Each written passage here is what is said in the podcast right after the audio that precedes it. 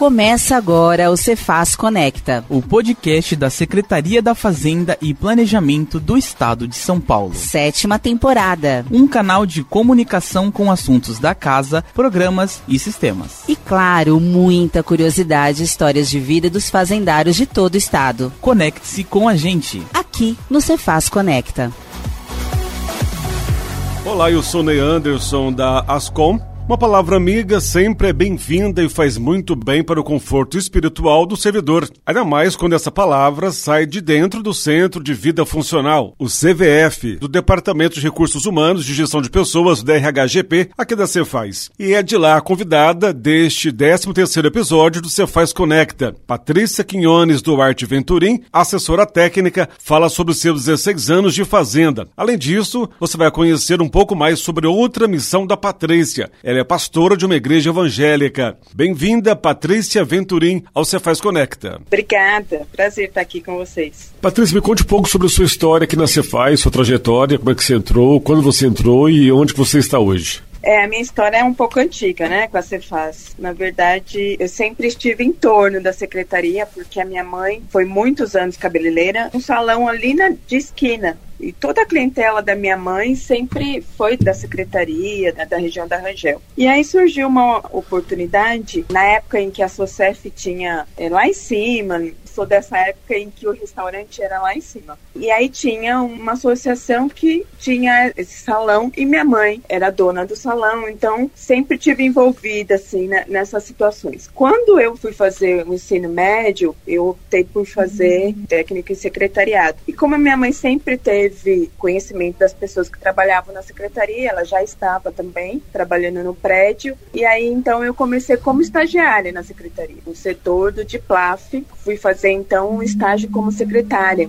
Era a Andréia, que era secretária. Então, naquela época, acho que era um ano só de estágio. Então, a minha trajetória começou aí, desde o tempo de estagiária. E aí, eu me formei no técnico, depois eu ingressei na faculdade, fui fazer letras. E aí, nesse período de que eu estava cursando a faculdade, eu fui para a empresa privada também, nessa, na área como secretária. Fiquei alguns anos, cinco anos, uma empresa de suporte grande de saúde. E aí, nesse período, eu casei e tive meu primeiro filho. E assim, a empresa ficava no Morumbi Sim. e eu morava em Guarulhos. Então, não era um trajeto muito fácil. E foi a primeira maternidade, primeiro, meu primeiro filho. Então, é, essa questão da separação é muito, muito difícil, né? Você fica muito tempo só se dedicando à maternidade, aí quando você volta é um pouco tenso isso. Para mim foi bastante tenso nessa questão. E aí foi quando surgiu, como meus pais sempre trabalharam na secretaria, então eles, eu, eles passaram a ser tutores do meu filho, então eles levavam o meu filho para creche. Só que aí eu comecei a ter alguns problemas de saúde, tive um, um quadro de depressão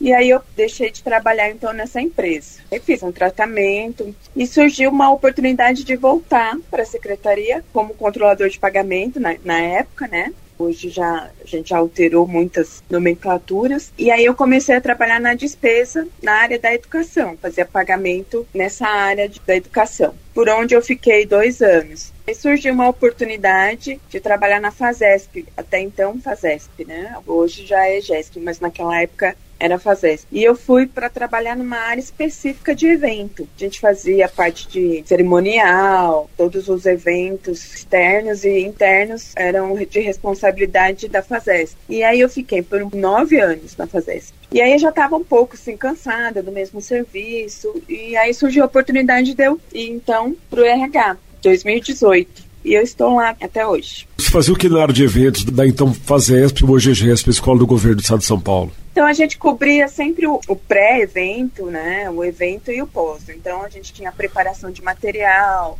a questão dos palestrantes, a recepção, quando tinha perguntas, a gente ficava à disposição para ir até as pessoas, oferecer o microfone. Então era, era mais ou menos isso, assim, de suporte para os palestrantes e algumas vezes a gente tinha uma presença de algumas autoridades. Você chegou a apresentar algum evento ou não? Não, porque sempre tinha um, uma pessoa responsável, né, um orador, assim. Então Sim. aí já era parte das com. Então assim, era meio dividido, né, algumas coisas. Sim. Não era tudo que a FASESP fazia. Nessa área. E aí depois tiraram essa área de eventos e eu comecei a trabalhar é, na questão administrativa da escola fazendária, que era a questão da frequência dos alunos, a preparação dos PowerPoints, do material, o que a gente fazia na FASESP, que aí sim, até hoje tem isso, mas foi um pouco modificado, mas nós fazíamos a abertura de todos os cursos, meio que um roteiro, assim, todo curso que iniciava, nós entrávamos, nos apresentávamos, a gente passava todas as informações. É o que acontece hoje quando a gente participa dos cursos, sempre tem alguém que apresenta, o professor, enfim, explica sobre as normas, a questão da lista de presença, até então, quando nós estávamos presencial antes da pandemia. Era tudo presencial nessa época, né? Sim, sim, sim, sim. A gente tinha já um, uma estrutura de como, como a gente tem outras delegacias, ao vivo a gente passava alguns cursos. Então, mais ou menos, a gente já tinha essa preparação. Era só para atender é, as outras regionais. Mas sempre os eventos aconteciam presencial, no grande auditório, alguns pequeno auditório, mas nunca assim como a gente vive hoje. Sim. Essa questão de ser tudo remoto. E na área de pagamento e educação, se fazia o que na época? Ah, era uma parte bem administrativa. A gente recebia toda a documentação da rede de professores, então a gente tinha que verificar a entrada, a saída, a quantidade de aulas, a frequência, era basicamente isso mais de contabilidade, né? Responsável pelo pagamento. Então, pra, então a gente via quais eram as gratificações, quais eram os períodos. Então era bem complexo porque tem muitos professores que são eventuais, né? Sim. Era uma quantidade muito grande de documentos físicos que a gente recebia. Hoje a gente já está numa fase que a gente, poucas coisas a gente passa a ter agora físico, né? A tendência Sim. é realmente é, não ter mais nada físico. E era professora só daqui da capital ou de todo o estado? O estado de São Paulo. Trabalho, hein? Era bem cansativo. Eu até desenvolvi até uma, uma tendinite, porque a gente digitava muito. Acho que hoje já, já mudou bastante coisa. Mas, para você ter um exemplo, às vezes quando dava algum problema no pagamento, a gente fazia é, o pagamento manual, sabe? Naquelas máquinas que Sim. tem bobina. Uhum. Eu peguei essa, essa época. fase. A gente tem ainda essa hoje menos, mas a gente sempre teve esse, esse choque de geração né, na secretaria, porque a gente tem pessoas de gerações diferentes. Sim. Então a gente tem de pessoas que já estão na terceira idade, pessoas que estão entrando. Então tinha pessoas que, que não, não faziam Excel, por exemplo. Eu já entrei, eles já estavam desenvolvendo os cálculos no Excel. Mas tinha lá, por exemplo, servidores que não, que se negava a fazer no Excel. Não, vou fazer na mão, porque eu confio na mão. Então eu peguei toda essa adaptação, né? Que era mais fácil para mim, que vinha de uma outra geração. Sim. Uma geração que já, já tinha mais acesso ao computador, enfim. É um universo bem diversificado, né? Jornalismo público. Sim. E hoje, como é que é o seu dia a dia do RH? Hoje, o CVF é, é, um centro que debaixo dele tem os núcleos. Então, basicamente, é, é, a vida do servidor. Tudo passa por nós. Então, desde o ingresso daquele servidor até a aposentadoria eu fico nessa área de dar suporte aos núcleos. Então, como a gente faz coisas que impactam financeiramente, então é necessário sempre ter alguém que confira a demanda dessas atividades para que não haja erro. O que eu faço hoje no, no CVF é nessa área de conferir se está tudo correto, a documentação. É bem minucioso essa questão assim, de a gente evitar que tenha falhas para não prejudicar o servidor. E é fácil lidar com o servidor da fazenda? Hoje tem uma área específica do RH que é só atendimento, Sim. né? É uma área nova, CRS, foi, foi criado recentemente. Por quê? Porque começou a ficar muito complexo essa questão das meninas ter atividade e também atender o servidor. Porque atender o servidor, você tem que explicar, às vezes ele não entende, às vezes ele não concorda. Então, aí decidiram criar esse centro que facilita bastante Sim. a vida das meninas, porque aí elas ficam mais envolvidas com, com a, a, questão logística da vida do servidor e as dúvidas, enfim, fica só lá o CRS responsável por atender, sanar e, e resolver o que, o que ele consegue resolver. Mas assim, eu nunca tive problema, assim. Até porque eu não tenho muita dificuldade em lidar com as pessoas. Sim. Eu gosto, né? É super tranquilo me relacionar com as pessoas. Eu não tenho muita dificuldade, não. Não sou uma pessoa estourada, então isso para mim não é um grande problema. Você está ouvindo o Cefaz Conecta. Sétima temporada. Converso via Teams com Patrícia Quinones Duarte Venturim, que é assessora técnica do Centro de Vida Funcional do DRHGP, aqui do prédio da Cefaz.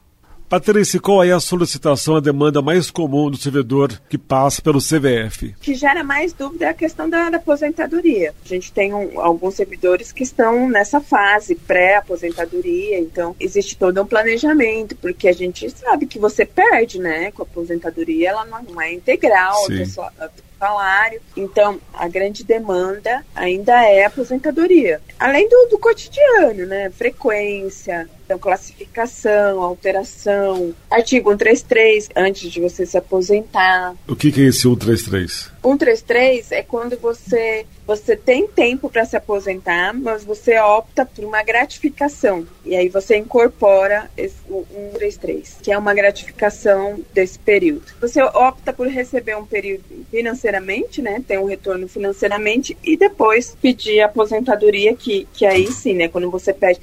Existem alguns casos em que a pessoa se aposenta do cargo efetivo e ela fica com um cargo em comissão. Sim. Mas para isso tem que ter uma autorização, né, dos superiores. Mas assim, a maioria é, opta por se aposentar. São alguns casos só. Esse processo de pedir a aposentadoria é fácil para o servidor? Sim, é, é, fácil. Antes era pelo sem papel, agora a gente teve uma alteração, mas é tudo via requerimento, então ele solicita, eu solicito tal, seja providenciando a contagem de tempo, de aposentadoria, porque aí você tem que apresentar vários documentos para validação. É algo assim que tem que ser visto um pouquinho antes. E aí tem várias regras, a gente vai a pessoa vai optar por qual regra que é mais vantajosa para ela. Não é nada complexo não, é um requerimento, é uma solicitação. E você lida com servidores só aqui do prédio ou de toda a fazenda? Só do prédio. E são quantos mais ou menos? Olha, são 3 mil pessoas, se eu não estiver enganada. É um público grande, né?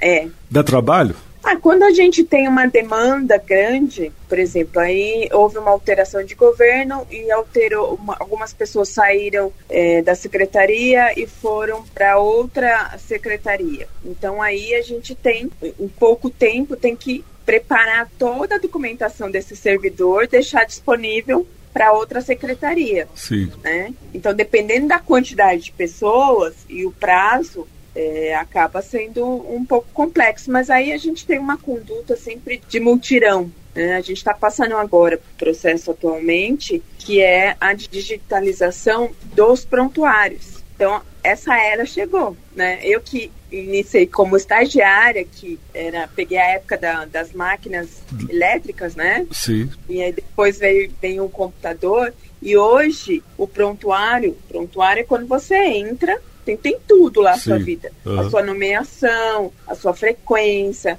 a sua classificação, a, as suas licenças, enfim, conta toda a história da sua vida. Então, tem prontuários que tem 300 páginas. Aí a gente está numa força-tarefa. A gente está no processo de pegar todos esses documentos, numerar para que eles sejam digitalizados. Então, o ano que vem, nós não teremos mais acesso ao físico, vai ser tudo digitalizado. Então, quando tem uma demanda assim, o departamento para, outros se ajuntam, então para um pouquinho a sua atividade, vamos focar nessa. Então, a gente costuma fazer assim quando tem uma demanda que, que tem um prazo pequeno, que demanda muitos funcionários. Então, a gente faz assim e dá certo. Agora, a Patrícia, fora da Cefaz, ela é pastora de uma igreja, é isso mesmo?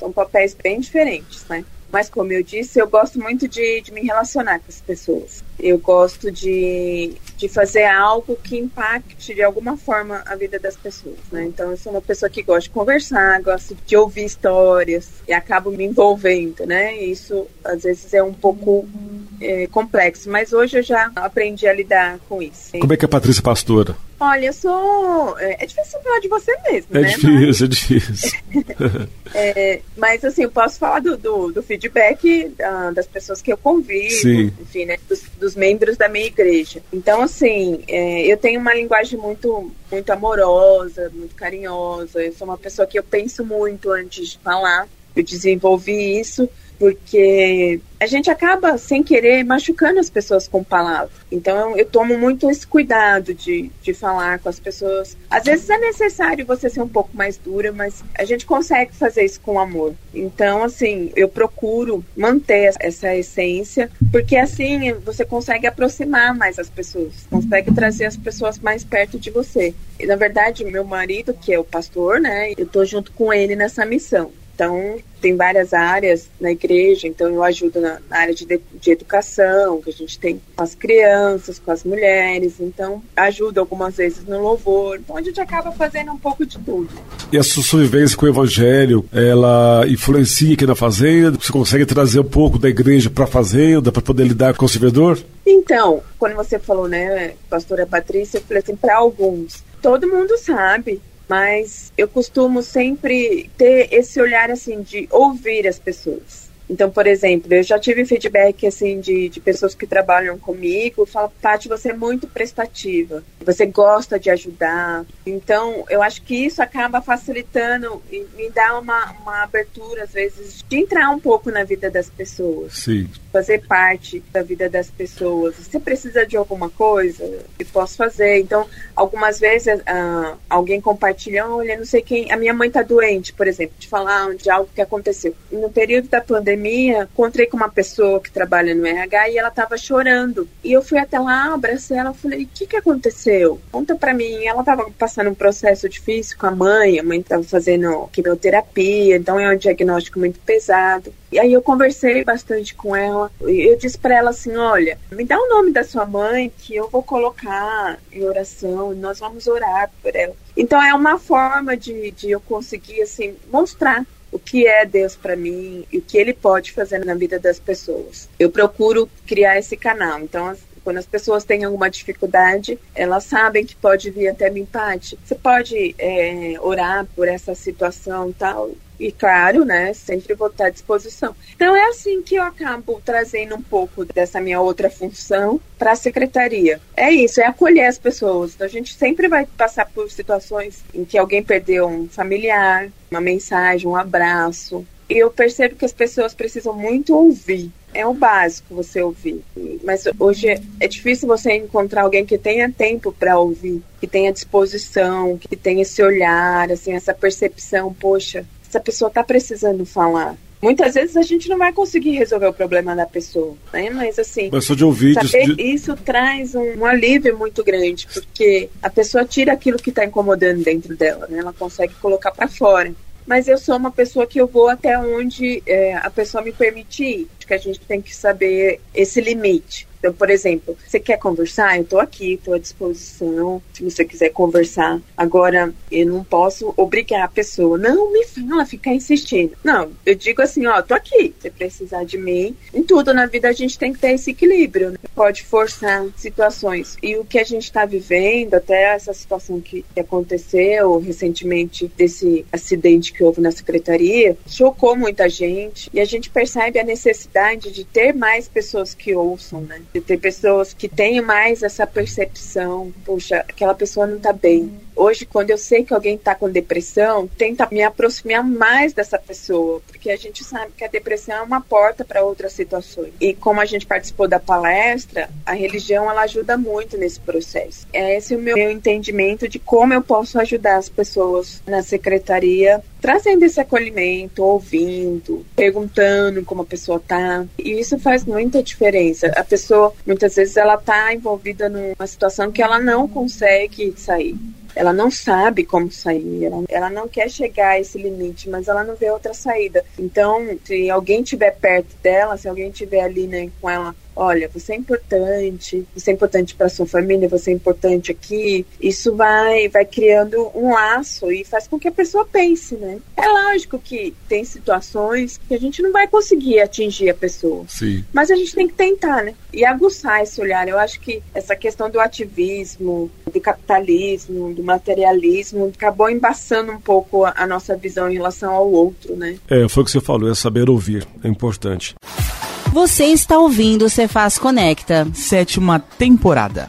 Patrícia Quinones Duarte Venturim é a convidada de hoje, via Teams. Ela é assessora técnica do DRHGP aqui no prédio da Cefaz, atuando no Centro de Vida Funcional. Agora, Patrícia, você também chegou a atuar como psicopedagoga para ajudar alunos com certa dificuldade de aprendizagem.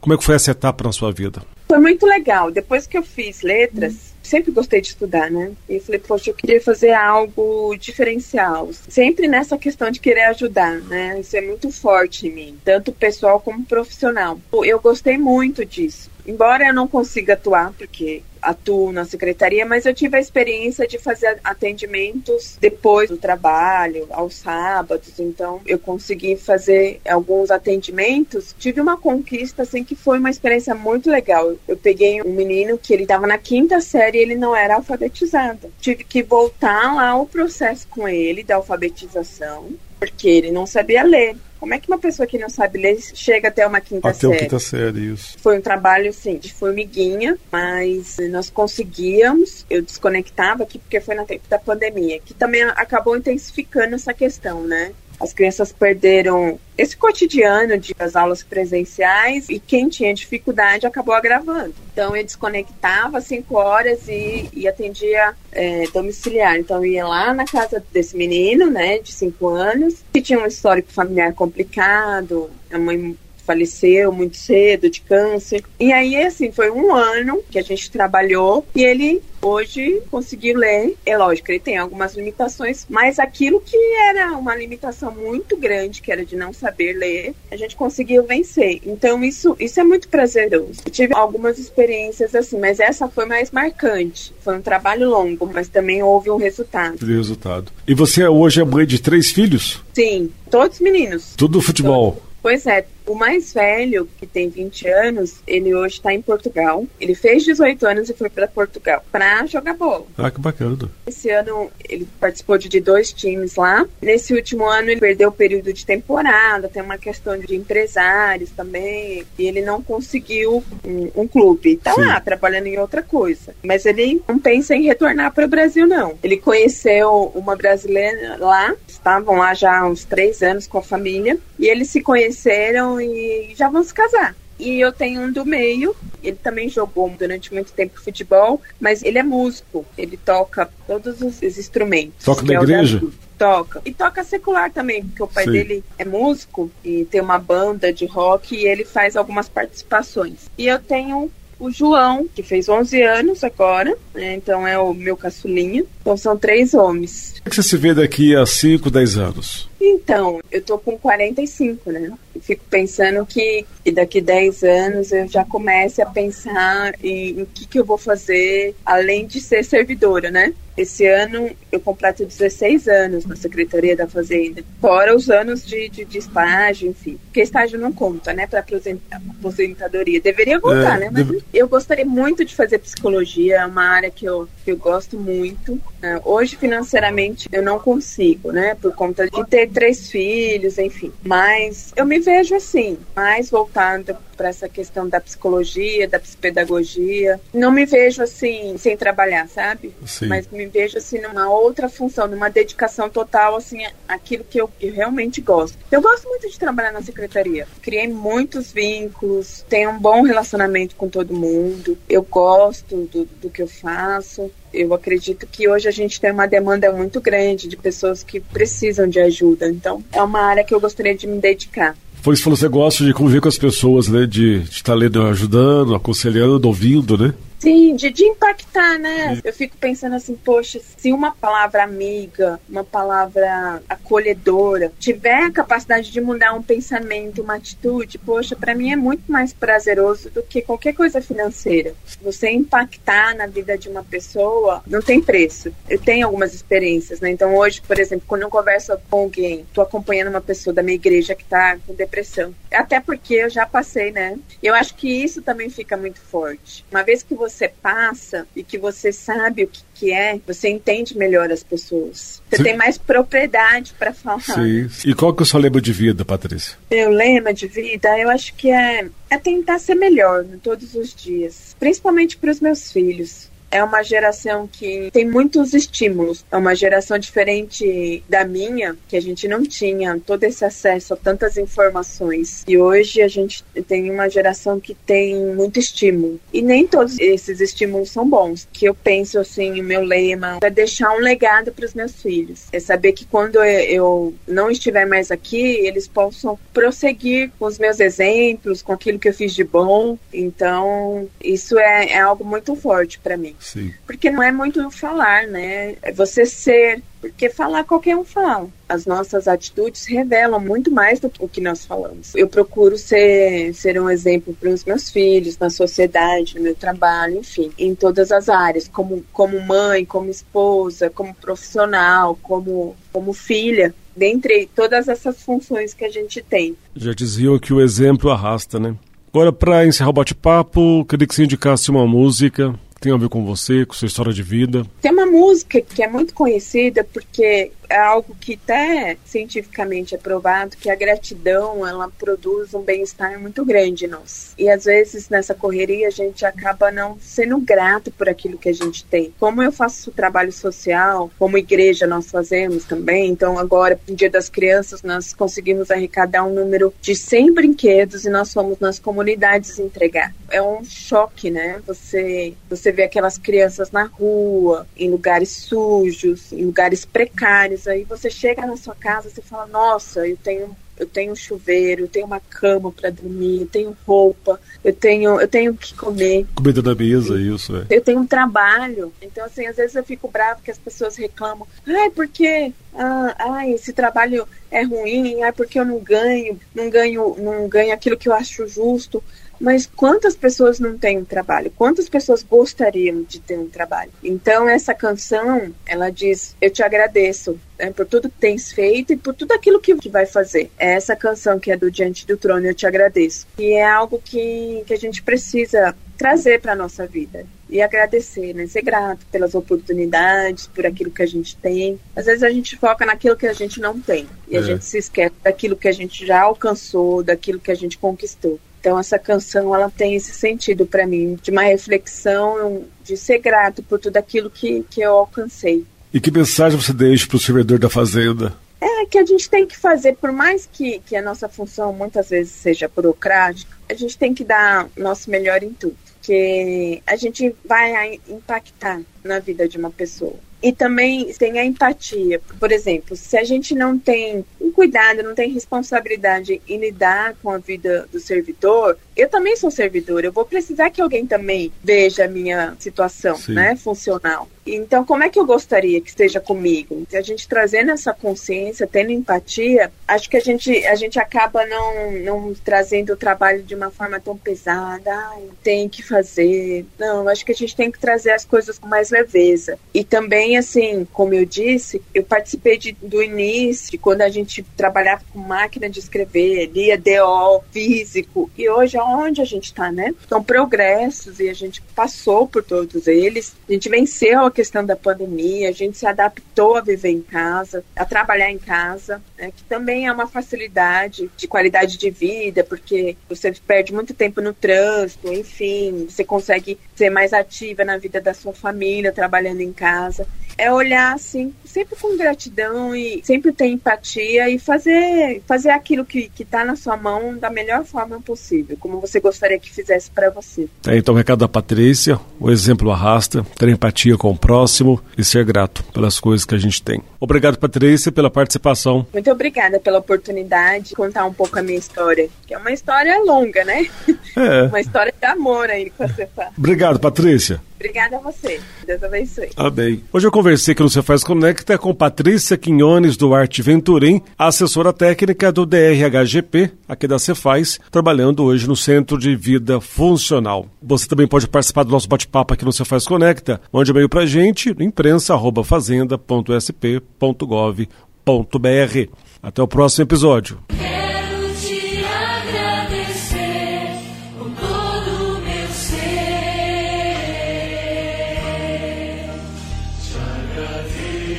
isso.